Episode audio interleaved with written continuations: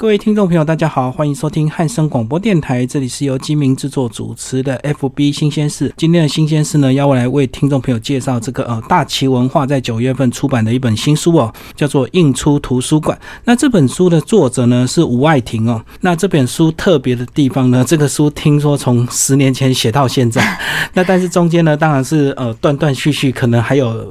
整个在打掉重来哦，然后一直不停的被退稿好几次，然后一直熬到今天终于出书。那艾婷她本身的成长背景也是蛮特别的哦，她这个一九八零年代台北出生，然后曾经到国外纽西兰、美国、西班牙有去学外语。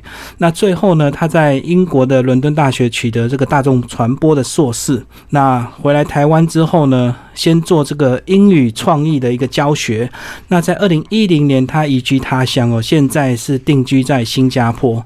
那这本书呢，是熬了十年的书哦，而且这本书呢，如果听众朋友你有曾经呃在网络上有看到一些信息的话呢，你会呃有点好奇这本书到底在写什么，然后能够把这个时代轴哦，从一九二七年写到这个二零一一年哦，几乎快要一百年的时间，而且横跨了这个二二八还有中美断交。那这本。书其实读起来还蛮有意思，所以它被分类在这个算是华文的这个推理小说啊。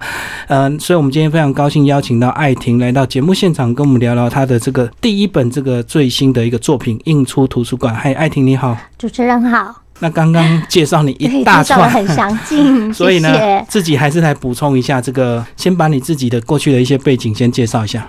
呃，过去就是我在呃求学的过程中。其实就是也当过背包客，就是很努力的，希望自己可以多看一些国家，多认识一些人。因为当成为一位作者，成为写小说、说故事的人，一直是我希望从事的一件事，一直是一个心中的梦想。所以，当我在旅行途中。不断的我在做，其实都是在收集我的素材。嗯哼，遇到有趣的人事物，我都会立刻把它写下来，那或是把它拍下来、摄影下来。那后来呢，念完书之后，就回到了我的长大的一个小镇北投，从事英语教育。那后来又二零一零年呢？搬到新加坡，所以是因为结婚的关系。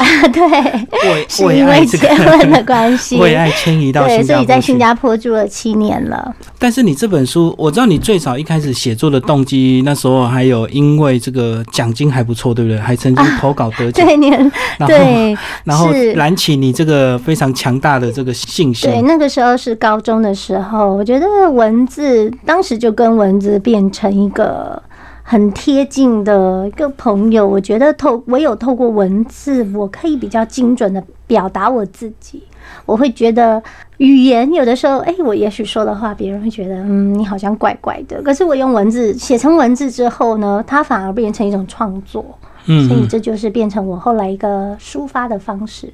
但是以你这样的一个背景，你在国外很多国家，不管是自助旅游，或者是背包客，或者是到处玩，然后也学了很好的英语，甚至也在英国留过学，然后回来又从事这个英语教学的一个工作。但是为什么你会在写这样的一个议题？因为这样的这个关于这个台湾的跟中国大陆的一些关系啊，然后整个年代一呃一九二二年到二零一零年。其实这个如果不是真的很深入了解这个呃中国跟大陆的历史的人，其实写不太出来这样的一个东西。那你为什么会一开始锁定这样的议题？其实难度还蛮高的。我因为我觉得可能你写国外的东西，你反而会比较顺手，甚至你写英国的一些旅游的心得啊、散 散文。对对对，当然那些东西也能够写，也是我有兴趣写的题材。可是我觉得我。爱上写小说这件事，是我觉得我们其实人，我我在做那个作者见面会也有提过，说人生其实很多事情暧昧不清，但是我很想去解开这个暧昧不清之中的谜题，但我解不开啊。以我的人生历练，我还是解不开，有很多东西我还是不了解。但是我觉得透过小说创作，我可以在我可以得到这份满足。因为我可以当一个站在一个全知的角度去编写每一个人的故事，每一个人的个性，每一个人经过的时代，甚至是时代悲剧下的牺牲者。那在这个创作过程中，我会觉得呀，对，没错，就是我了解了这些人，我跟他们站在一起，有了一个同理心，所以这就是为什么我会选择这样的题材去做。如果我只是单纯写一个爱情故事，我认为可能我不晓得、欸，可能被退稿的几率更多吧。因为很多人在写爱情故事，我不太确定我能不能写出一个就是惊天地泣鬼神啊的故事。可是我觉得“时代”这个这两个字对我们是很有意义的。如果你不了解你生存的时代，或者是之前你的家人、嗯你的上一代、你的上上一代经历的时代，你很难了解你自己。那我觉得这个呃，刚刚讲的是这个题材有点难度，因为它还是有点历史背景。对哦，然后再来，我觉得这个表现方式也有一点难度，因为小说，然后它又是算是比较长篇的小说，不像这个散文啊、新诗，这个一两天抒发一下就可以写出一个作品来。为什么会选择小说这么难的题材，而且呢又这么一个大时代的故事，好几个人的命运彼此串联，然后甚至还有一点推理的情节。这个可能有些细节，如果你没有看得很仔细，你会看到后面你不知道在讲什么，你还要回头再去翻那个章节啊，原来在里面有交代一些蛛丝马迹这样子。为什么会直接就挑战这种长篇的小说？呃，我一开始创作其实是写散文，嗯，但是后来我发现散文对我有难度，因为散文我必须很真实的呈现我自己，但是在创作勇气部分，我觉得我还没有办法那么直接的去面对，把自己很多东西挖掘出来。但是小说就不一样了，你可以躲在人物背后说你想说的故事。是，而且最主要的是，我喜欢我从我我选择小说创作，是我在每个人物背后说故事，我又可以把很多很多我所见所闻不同的经历放入每一个角色，而不是我直接写一篇散文，在阐述我跟这个人之间的关系，我跟他之间的之间的经验。呃，我觉得这就是小说很有趣的一个部分。然后你又可以在这个小说，你是他们的创造者，你也可以去改变他们的命运，或者是他们的一个人生的方向，这样在从中也是有一些人生的乐趣。对，而且我的话应该比较多，我没办法写新诗短短的。我觉得新诗那是诗诗词，那个是要很有技巧，用很简短的文字触动人的内心，那对我有一点困难。而且我觉得写新诗散文的人，他们在文字的应用上跟技巧上要更高，因为他要更精粹的这个文字，对不对？对，因为它我觉得很美，但是我选择小说创作，因为美不是我要追求的，我要追求的是残缺，是人生里面残缺的东西。那我怎么样用说故事的方式，让这份残缺得到一个出口？然后呢，也是要让读者培养同理心，对，这很重要，这很重要。对我一直强调，因为我不希望说大家会觉得哦，人很容易直接的判断这个人是不好的。我们人在平常生活里面很容易判断，对他就是很讨厌、很讨人厌的，或者是他做了什么对不起我的事，我恨他，我怨他。但是其实那些东西会一直跟着我们，我们解不开。有啊，其实现在有蛮多的例子，就是像类似博爱座这种东西，嗯我们旁人站在旁边看，我觉得这个人年轻力壮，他为什么不让座？可是，在他那当下，他的想法是我哪边不舒服，或者是我哪边很痛，所以我需要休息。对，像我回来台湾，我真的都不敢做博爱座，我很害怕，被万一坐下去，然后我不小心在看书，然后被拍起来抛上网，就完蛋了。而且现在又是名作家，更糟糕。没有，那刚刚讲到这个呃，这个每个人的想法都不一样，也是呃表现在你这个小说上一个非常大的一个特色，对不对？嗯呃，十个章节，九个角色，那每一篇都是他们的主观。对对。然后这个如果一开始始没有先理解这个你的写作方式的话，一开始翻头一两篇还会有点搞不清楚，为为什么这篇又跳到谁谁谁？对，就是我自己在写的时候，就是希望都写了那么久嘛，变了好多种方式写。我一开始创作是我，再来是你，后来跟你跟我，后来我决定算了。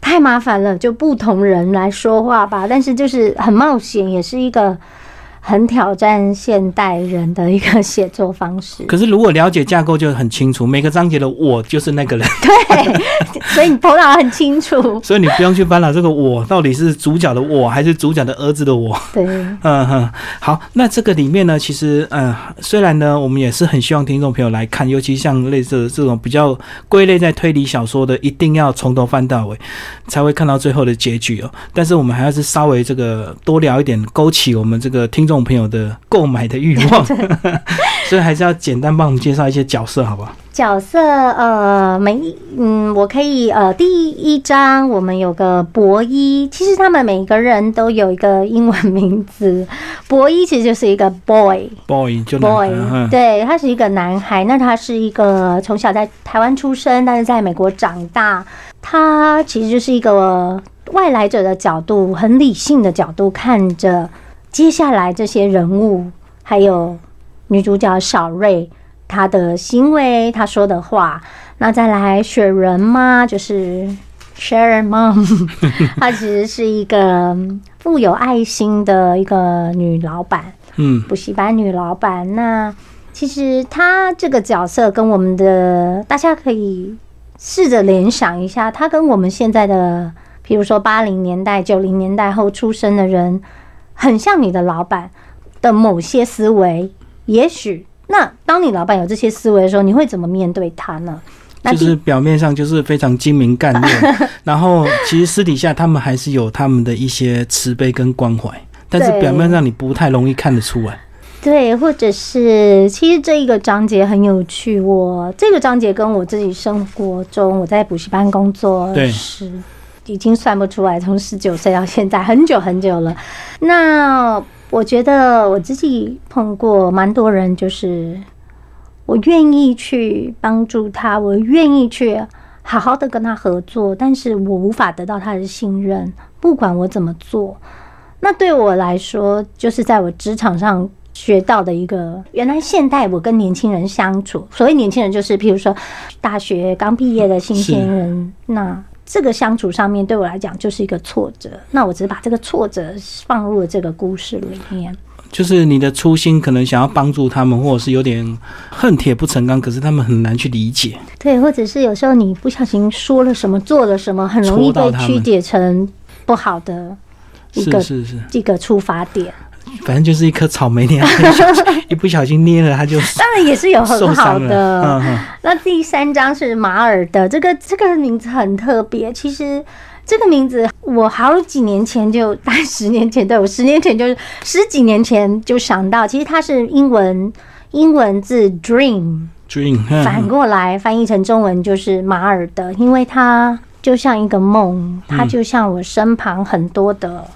就是认识或是看到或是听到的一些朋友，因为他就是一个很标准的富二代，然后在所以他就是一个梦想，好好国外到处玩，对，所以他就是我的一个梦想，好好。他如果我是他，我就可以砸五百万宣传我的新书。是，然后再来第四章是陈地心，那这个人比较，他的名字其实就是我直直译就是地心。那我在设计这个名字，甚至有上网查那个。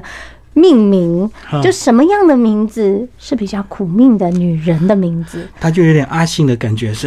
地有这个地，因为几乎我这辈子没有碰过有人这个名字里面有取这个用这个地。那当然地心也是在暗喻说我要去这个它的这个核心地球的核心去挖掘这个秘密，所以它每个角色都很重要。那它当然。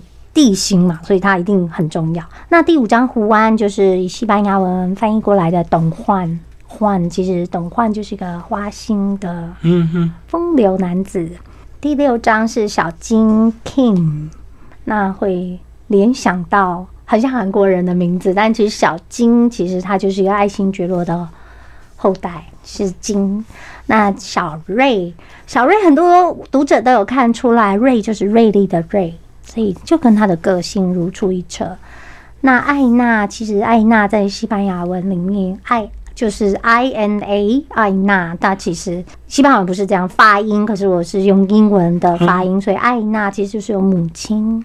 再来第九章是呃日文霸讲外婆，第十章一样回到我们的 boy 博伊身上，所以每个人的名字其实都跟他的命运有一点点的，因为不对，应该是有相连、有暗喻。所以这名字也是你花尽心思去取，然后来呼应他的命运这样子。对，就名字也有好好的思考过。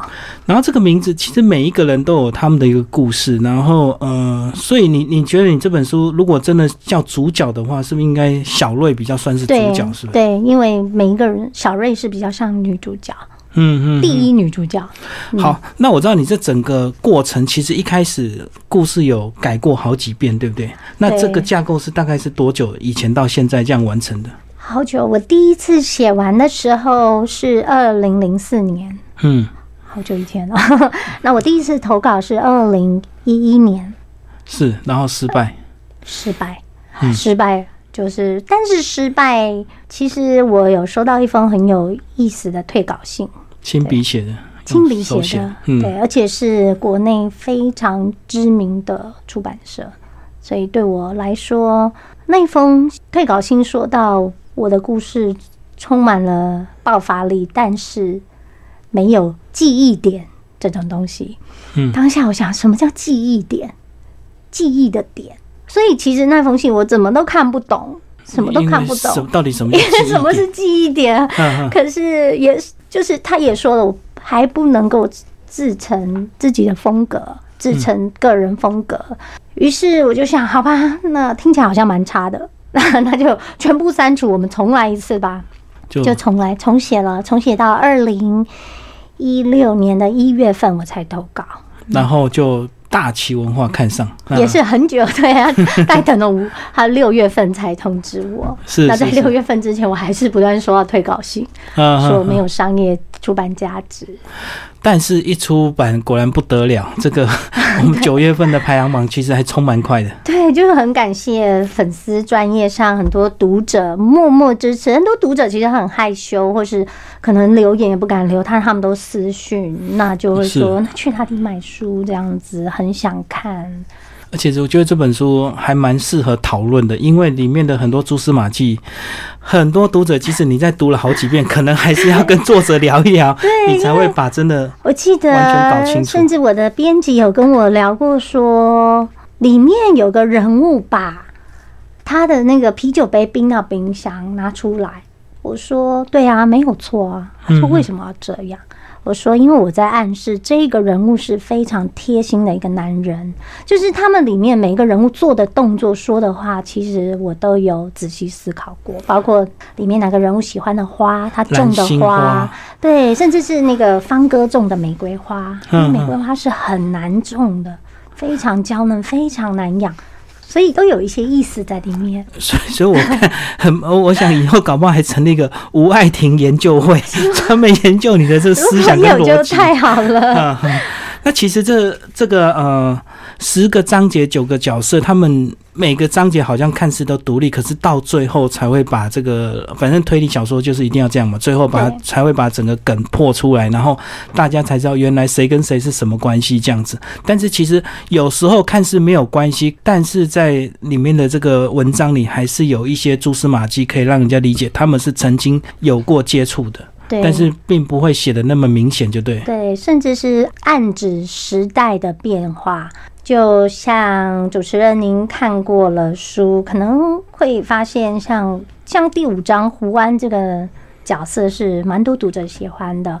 那胡安的妈妈也说过，大时代就要来临了，更好的时代就要来临了。其实这跟他当时他妈妈出生、成长的那个年代，跟我们台湾经过那个的年代也有关系。那个时候是许多的人怀抱着希望的一个时代。好，但是这个故事呢，是从这个呃主角的爸爸，然后算是江教授，对不对？对。然后他一九二七年，他是在台湾出生，哦，就是他之前的上一代，其实就是里面有一段小段有提到，就是带过去，不留痕迹的带过去。他江教授是在台湾出生的，那是一个。当然就是一个书香世家、名 名流，然后又是地主，所所以也之所以造成博一有这样子的条件，嗯嗯，然后有这样的家产，然后留下这个呃印出图书馆，后来让他经营，然后又指定要给这个神秘的这个小瑞。对，我真希望我是小瑞，因为我好喜欢书，可是可是我的书好像都被自从搬离台湾都被丢掉了。尤其而且你而且你又是搬出国，更不可能带走。对啊，嗯，然后这个里面还有提到二二八，但是我觉得你二二八其实里面并没有写的很清楚，对不对？对，因为我只有讲到那个氛围、那个环境是这样子。对，因为我其实哎，我印出图书馆在出版前就有一些很优秀、很感人、文笔非常好的一群呃试读的部落客。那里面就有一个部落客写到说。吴爱婷小姐的历史知识一定很丰富，我看到的时候觉得很害怕，大家问我历史的问题，因为我历史只是我琢磨于，就是我我希望拿历史事件对那个时代做琢磨，我的重点还是经历那个事件的人们，对，他后来的生活怎么样了？有人知道，有人深入他们的内心，知道说他们在面对他们的心境，跟他们怎么去面对他们接下来的下一代。这这是我想要去写的东西，而不是那个历史事件。嗯哼，就是其实要写每一个人背后的故事，倒不是写当时的这个整个国际氛围这样子，还包其实还一直延伸到这个连中美断交也有发生，最后才会造成造成这个江教授他们移民到这个美国嘛。对对，因为当时中美断交，其实我自己在看那些历史影片，还好就是现在有网络，我在国外就是在新加坡看了很多很多历史影片，YouTube，我嗯看了其实就是。就我会边看边流泪这样子，因为会觉得自己在国外读书，那其实碰过很多外国人问说你是台湾人，你台湾一开始，呃，嗯，其实近几年来，大家都对台湾是知道在哪里，可是我嗯。真的蛮小，十几岁的时候出国，大家说台湾就会说以为是 Thailand 嗯，泰泰国，我想嘛，这可能我在新加坡皮肤晒比较黑，会被大家误以为是泰国人。可是慢慢的你会觉得奇怪，为什么大家都不知道我是台湾人？台湾在哪里？然后我后来小时候就去背说，怎么样叙述台湾的地理位置？台湾我们有多大？有多少人？是什么首都？是什么？那慢慢的、慢慢的。越大了，被问的问题更深了。嗯哼，台湾哦，你们台湾开始有人喜欢跟我谈政治，台湾跟中国关系，台湾跟日本的关系，哎，我就会发现，其实我并没有很了解，我能说出来只是历史课本上教过的，是比较很表面的一个很。表面的东西。那他说你觉得怎么样？惨了，我完全说不出来，是，因为我从来没有思考过，我觉得怎么样，或者这对我的影响。那我觉得，那那要感谢这些生命中路过的外国人，甚至是老师、同学都有，甚至路人也有，就是在商路路就是去买东西，路人也会好奇，嗯。他们如果对对这些东西是有兴趣，我发现我没有能力，我读到大学了，我读到研究所，我还没有能力回答，我没有独立思考能力。是。所以这一点其实刺激了我在写作这个部分，其实也是，所以我我才会说，其实写这本书也是我自我探索，我的身份是什么。我觉得，而且写这样的议题的小说有一个好处，就是说，在编写的过程，其实你也一边在收集资料，就会让自己呃对台湾的过去这段历史越来越清楚明白这样子。对，好，那聊到这边，我们先稍微休息一下。那我们休息呢，这个呃，我们要来播一首英文歌哦，这个歌也是里面有带到，对不对？这个胡安送给小瑞的一首情歌吗歌？来介绍一下这首歌好不好？好，gravity 重力，因为对于胡安来说，小瑞就像是他生命的重力一样，他永远会被他吸引着。好，那休息回来呢，我们还是回来会会稍微呃帮大家把这个人物架构表稍微介绍一下，以免呢这个大家 没有兴趣去买，所以我们还是要透露一点点。好，我们先休息一下。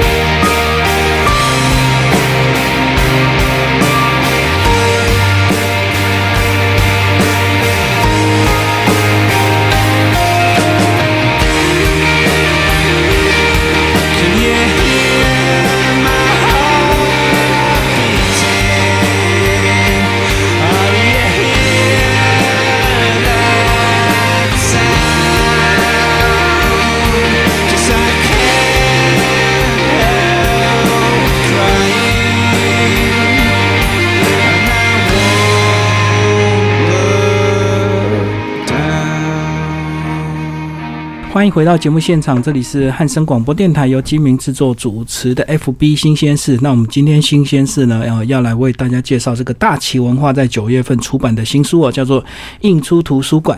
那作者呢是吴爱婷哦，呃，那这本书呢是他呃磨了大概十年的时间才整理出来的呃最新的一个作品。那刚刚在上一段也聊了蛮多这本书的一些人物啊，那接下来呢，爱婷可能也也要帮我们这个呃听众朋友稍微介绍一下这个架构的关系。好不好？刚上一段我们已经介绍了每一个角色了，那每个角色跟角色之间其实还是有一点关系，帮我们介绍一下。这样哈，很明显的关系是马尔德是艾娜的女儿，对，没错。那马尔德和小瑞是很要好的朋友，情同姐妹。这个部分，我要请读者注意，为什么马尔德会？这么的想要小瑞当她的姐妹，其实这是一个跟命运有点关系的一个我埋下的梗。嗯，好。那陈地心刚刚也说过，在前一段也说过，就像一个地球的核心一样，有一个神秘的东西。我希望读者可以自己去找到他和这个故事角色的关系。嗯，其中一个角色的关系。那胡安和小瑞就是里面。的爱情一段许多读者都很喜欢的爱情，也很心疼的爱情故事。那小金呢，又跟马尔德也是一对年轻的爱侣，但是这对爱侣跟胡安与小瑞之间是完全不一样的。那第九章有个八将，八将是八将，就是外婆，是小瑞的外婆，同时也是陈地心的母亲。那我们看到了第一张男主角 Boy boy，就是要来解谜的这位。把这个谜题带回了这个小岛的一个知名建筑师，他是江教授一个大地主的独子。是是是，然后因为这个江教授的过世，才导致这个呃博伊要回来解这样的一个谜题，他爸爸到底留给他什么东西这样子，然后就引发这一连串的一个故事。然后再来帮我们介绍一下这本书书名，一开始不是叫《印出图书馆》对不对？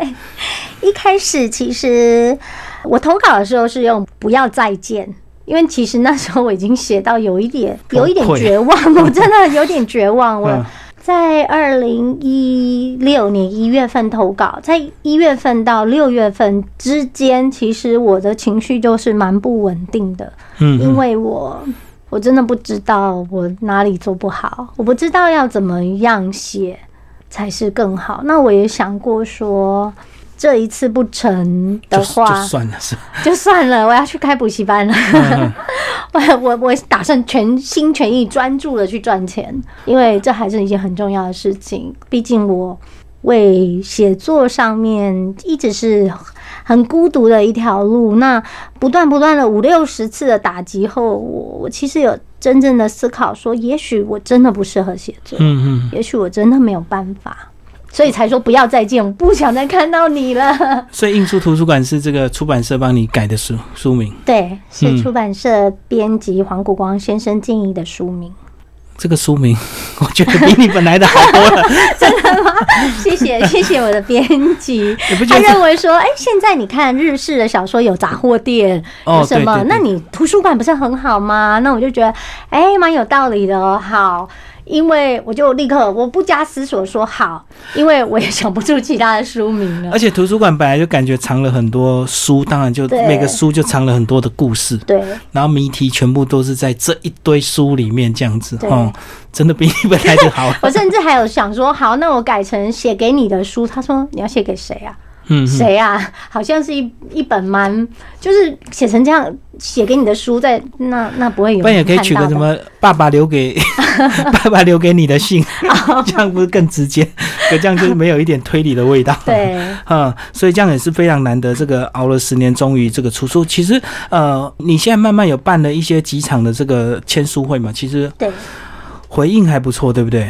而且在现场，其实大家讨论的很热烈。是，而且蛮惊讶的，就是我本来认为说写这个故事，我的目标读者应该是一九八零年后出生的人的读者，可是后来我发现我的读者。最小的有到十八岁哦，对，这本书一定要十八岁才可以看。对，里面有一些露骨的 描述的，十八岁才可以看。然后也有读者是五十几岁的读者，那大家都五十几岁读者也有读他们的见解。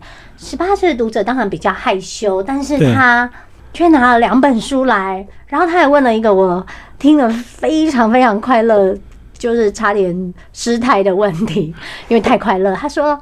那请问一下，第二集什么时候出来？我 非常非常开心。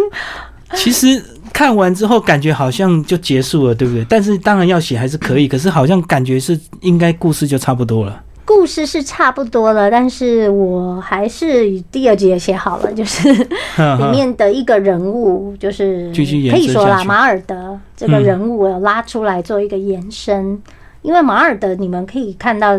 在里面，既然它是一个梦，既然这个梦，那我当然可以天马行空的做这个梦。所以这个梦其实它是有很多很多故事的。哦，因为他有这个等于是富二代呀，所以他有很多足够的一个财力，到处这样去去全世界走透透，所以他可以发展出很多故事。对，嗯，对，所以马尔的故事我也收集了很久。而且这样的故事又呼应到你自己出国当背包客的经验。对，就是在这段期间，其实我认识了、听了很多很多的故事。那只是听的时候，我都默默的听，嗯然后没有说什么，是默默的听。但是回家就要赶快把它写下来，然后写下来之后，再去做一个写作上的技巧、创作上的技巧，去创造出这个人物。好那你一般你自己在创作这个写稿的，你的你自己的时间是怎么规划？是有每天定时吗？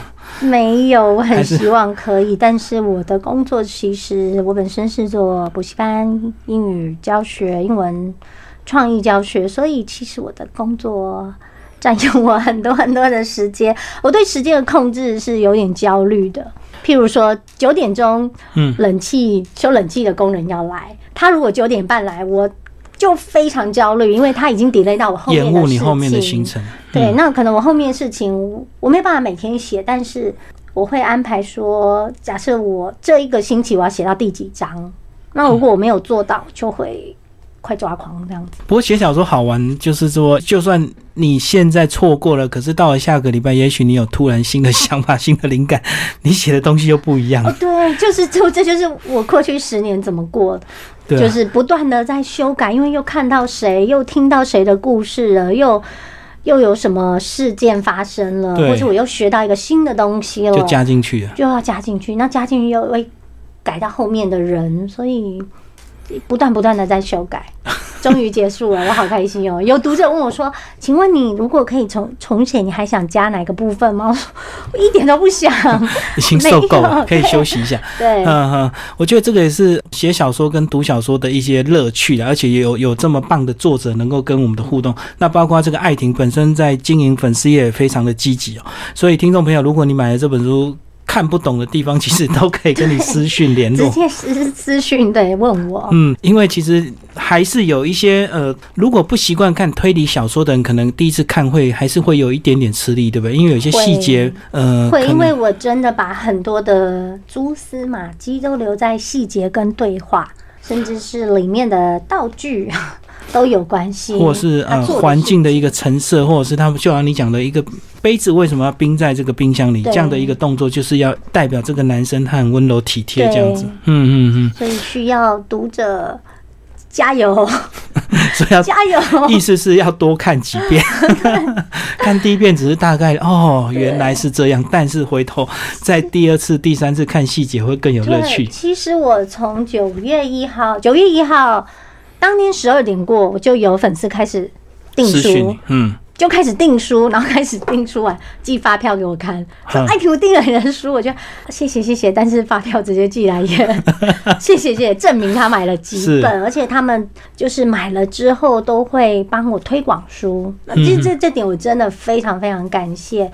然后然后开始读了书，开始很多很多的问题，对，然后有人就说他每一天打开读都忘了自己读到哪里，因为好好难哦，想问问题，那我就让他们问。所以从一号到现在，我几乎每天晚上都两三点睡。因为读这个推理小说后，麻烦就是说，如果你没有一气呵成读完之后，你可能过一两天，你回头有些东西你就会忘记了。对，不过我还是希望就是大家可以体会到说，读小说其实阅读就是一个你跟自己心灵的对话。对，其实现代人我们工作都很忙，那很多东西都很及时处理，就像我们的 Line 及时就要处理，有时候及时处理的东西，感情跟人情就在里面不见了，消失了，那人跟人之间的感情就少了，那你自己跟自己呢？更没有了，嗯，所以阅读小说其实是你自己跟你自己心灵沉淀下来，安静下来，就是找一个时间，只有你跟你自己，没有别人，没有公事，没有小孩，没有经济的压力，什么都没有，只有你自己。刚开始要发行的时候，哈，呃，你自己本来有一些目标读者是，就是大概一九八零后嘛，就是比较年轻的，比较读得懂你的书，是不是？我觉得他们也许会比较喜爱。其实我所谓的目标读者，那也是投稿的时候一定要写的。对，我在创作根本没想过这件事，创作的时候我只专心创作，我没想过说要给谁看。当然我我想就没想过目标读者，我当然一直在想，其实我读了很多书，是，尤其是好莱坞的剧本创作，我一直在思，然后看了很多剧。我知道你还读了很多如何退稿，啊 对啊，如何学习不要被退稿的书。对，然后或者是或者是看了很多美剧，嗯，就是他们怎么样让我一集看完一集又想看下去。所以这个部分，我在创作的时候只想着读者，并没有想目标读者。目标读者是出版社投稿时候都会规定，对，你要写目标读者是谁那我知道掰出一个，找一写出一个，那也许我只好猜一猜一下，嗯，对，很开心。出版之后，哎，有看到不同年龄层的，我就会很兴奋。嗯嗯嗯，然后再来这个。孤独漫长的这个创作结束之后，再就是活生生的要跟我们的读者见面，来跟我们讲讲你这几天这个马不停蹄跟了很多读者见面之后，应该都蛮感动的，对不对？对，很感动。可是其实现场的气氛还是。因为大家在签名、拍照的时候都很开心，但是其实我的当然都是一定要笑嘛，一直跟大家聊天啊，了解大家从何处得到这个这本书的资讯。但是我的内心就是真的是很激动啊，因为创作了这么久，我当然希望第一步。其实我我认为创作是一条很漫长的路，我并没有觉得说一本书第一次出版一定要成功。我觉得这只是我努力的第一步，它也不是我，它是我梦想的一小块。是，我很爱做梦，我梦做的有一点夸张，嗯，可是我觉得就是那个夸张的梦支持着我。那也许这一个创作者需要有一群读者，也许需要五年、十年。那我觉得，既然我踏出了第一步，也不能再缩回去了，所以。要勇敢的把它走过。你那时候都没有想到，就干脆自己出版算了，自费，然后给人生留一个见证。我至少出过一本书，然后嗯，这个是有出版的时候有这样想过，嗯，但是我这点蛮矛盾的，不太确定那是不是对的决定，那只能去做做看才知道。所以那时候还是在熬熬看，再拼拼看就对了。并没有就就真的啊，很希望遇到真正喜欢他的人。嗯嗯嗯，因为说真的，自己出版也许某个程度上对自己是比较有利的。嗯，可是，在就讲到我们精神层面，我我不能不太能做生意，我太重视精神层面的东西。精神层面上，你受到一个创作者受到肯定，还有我的编辑帮我把书推给了一些布洛克或者是作家。甚至是得到方文山老师的肯定，写写的一个推荐，这样，这对我来讲，这就是我创作起点里面最大的礼物，最大的肯定。因为没有这些，没有的这个起点，没有的这些人的肯定，真的不知道该怎么走下去。好，那最后时间差不多，那个呃，艾婷帮我们讲一下这个，你希望读者看完你这本书之后，他的感想是什么？是像我刚刚讲，是哇。人生同理心，然后还是呃，像这些小人物，他们都可以做这样子，是不是能够激发自己的一些更新的一个想法跟潜能？这样，我觉得我希望读者看完能够，最是最重要的是能够，你借由观看这些人的人生，你更了解你自己，而且你看了他们最后的彼此怎么对待彼此。原谅呢，或是走出一个新方向，甚至是博弈一开始是高高在上，一个外来者的眼光在看着我们这个小岛，甚至是有点觉得在好像在取笑我们。可是最后他的最后他的姿态其实是跟我们站在一起。我觉得站在一起这个是很重要的，你站在同一个基准点去看事情，那。这是我希望我的读者可以在这本书学到的东西，也能够感受到他们彼此对彼此没有说出来的爱。好，最后非常感谢艾婷帮我们介绍她的呃第一本新书叫《印出图书馆》。那这本书呢是呃大旗文化所出版哦，然后归类在这个华文推理类，所以听众朋友呢读完之后可能多读几遍，然后有不懂的地方呢，也可以跟艾婷的这个粉丝页私讯哦，啊，我相信他都会非常热心的回答，因为第一次出书一定会很热情，第二次出书你可能就没时间理他们，因为太忙了。那也非常期待这个故事呢，其实还有后续，还有第二集。那其实。实呃，我觉得每个角色都还可以再发展下去的，只要你有心思再写下去的话。应该嗯，好，这个我可以考虑。因为十个章节九个角色，就至少还要在九集 九本，每个人再单独发展成一篇这样子。好，谢谢艾婷。好，谢谢，谢谢。